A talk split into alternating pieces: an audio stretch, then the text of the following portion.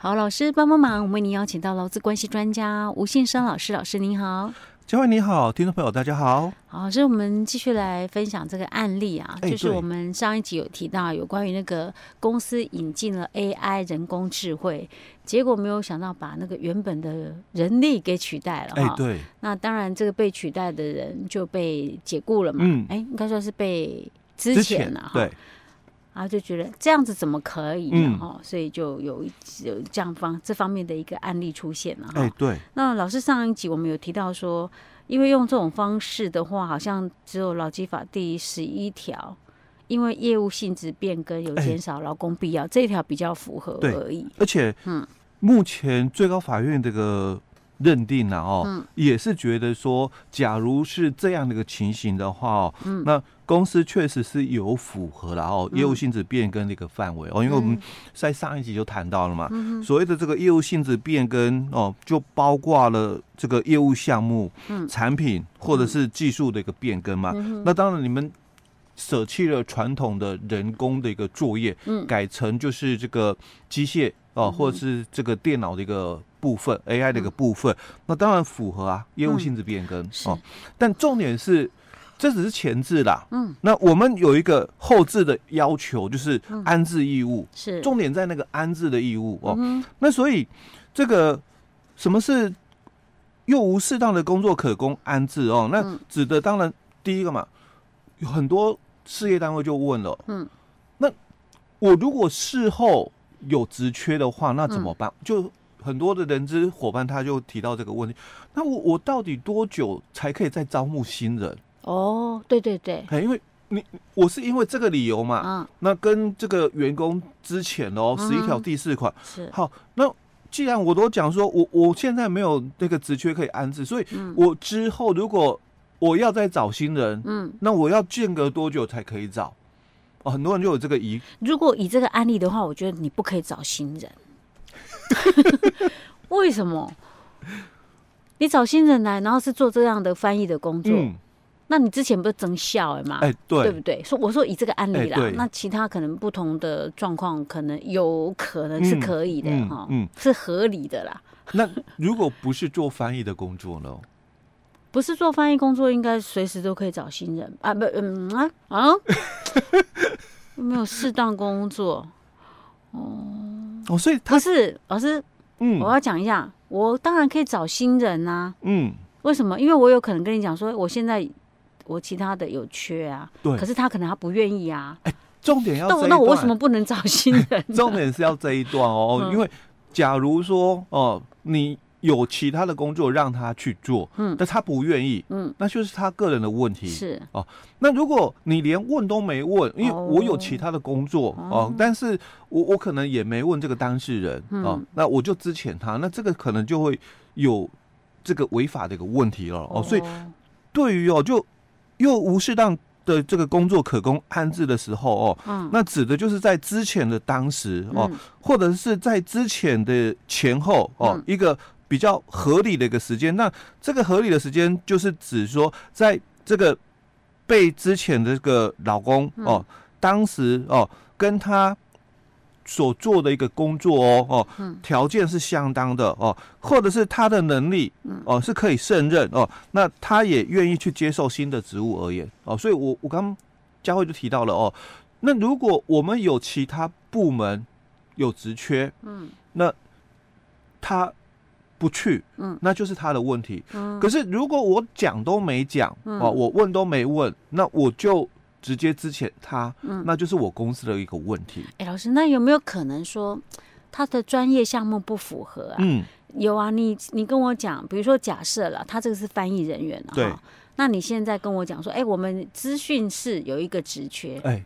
要弄电脑的，哎、欸，对，那他会想说，哦啊，我电脑或者没向，对啊，啊，我想要让他去做他的工作，那我会觉得你公司在刁难我、欸，故意为难我，对你故意跟我找一个我这个专业属性不相同的，哎、但是如果当然这个是专业属性的问题哦、那如果透过一段时间哦、喔、是可以学习的、嗯，那当然这个公司必须给予哦、喔，一段时间这个学习哦、喔，但如果是本身专业的部分哦、喔，我想这个。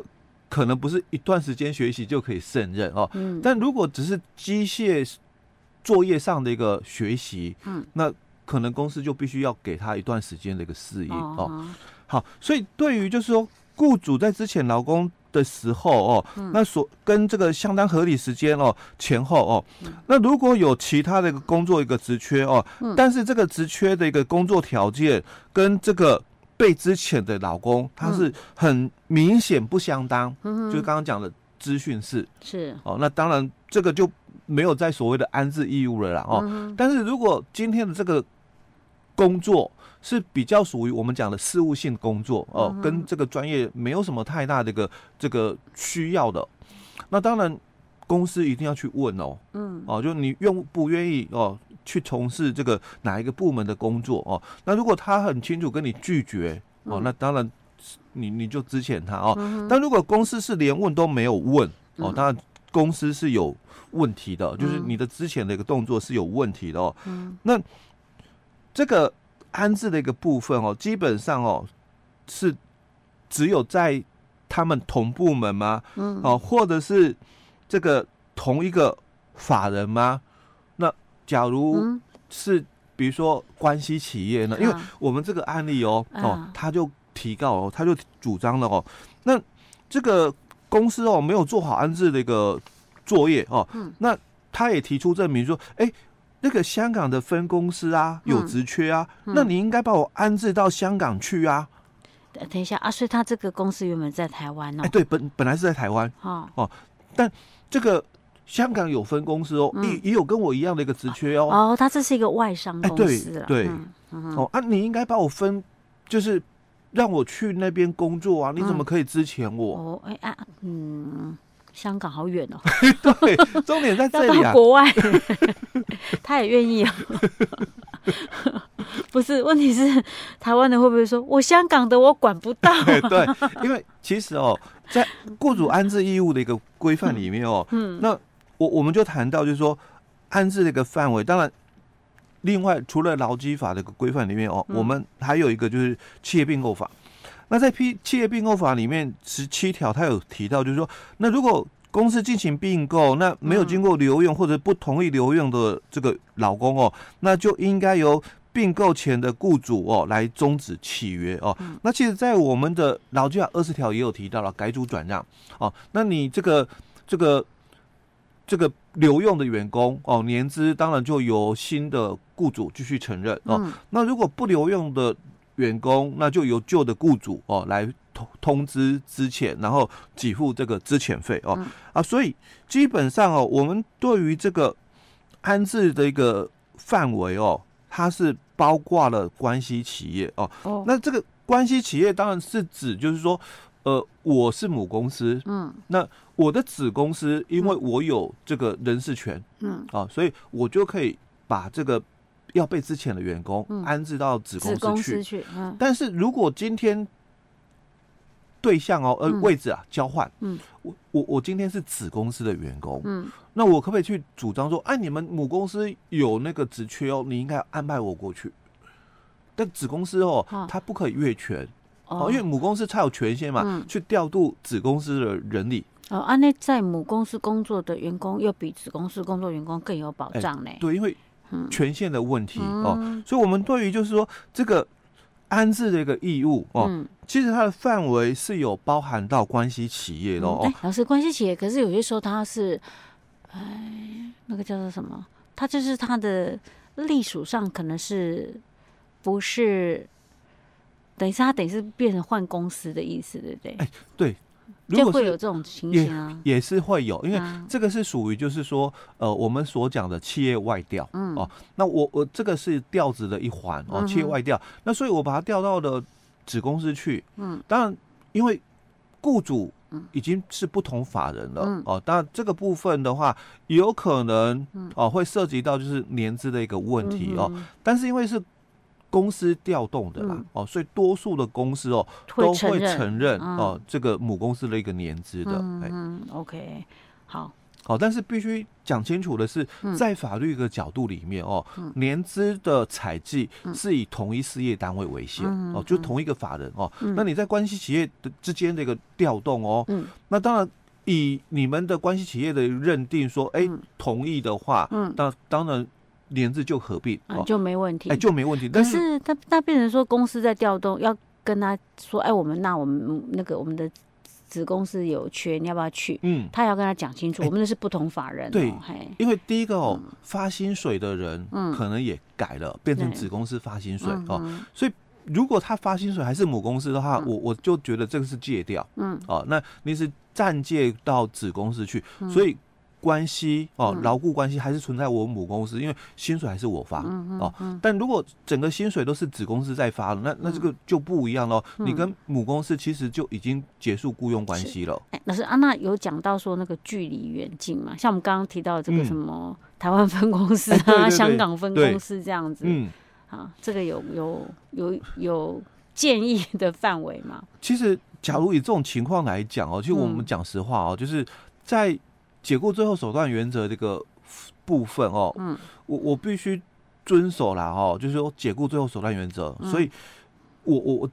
之后才能够跟这个老公哦终止雇佣关系哦。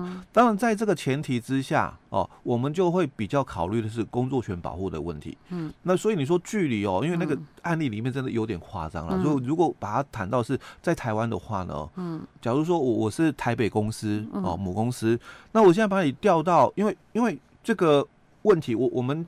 走了这个就是自动化，嗯，啊，所以我可能台北的这个人力需求不再需要那么多，嗯，那所以我让你到台中分公司去好了，嗯，那你说哎太远，因为我我家都在台北，哦、那去到台中距离太远了，哦、那你需不需要给我一些的适当的一个协助？因为调职嘛，嗯、啊，我们劳基法第十条之一有谈到，嗯、那距离过远，雇主要给我适当的一个协助啊，哦、那但是你要先了解哦。它是属于就是说，呃，犯错的一个惩戒性的一个部分哦，还是属于说，哎、欸，公司企业经营所必须哦。但显然这个案例里面，它是因为公司的一个业务的一个调整哦，企业经营的调整，并不是说劳工对于所担任的工作确实是不能胜任这种情况的哦。那所以当然依照这个劳基法第十条之一的。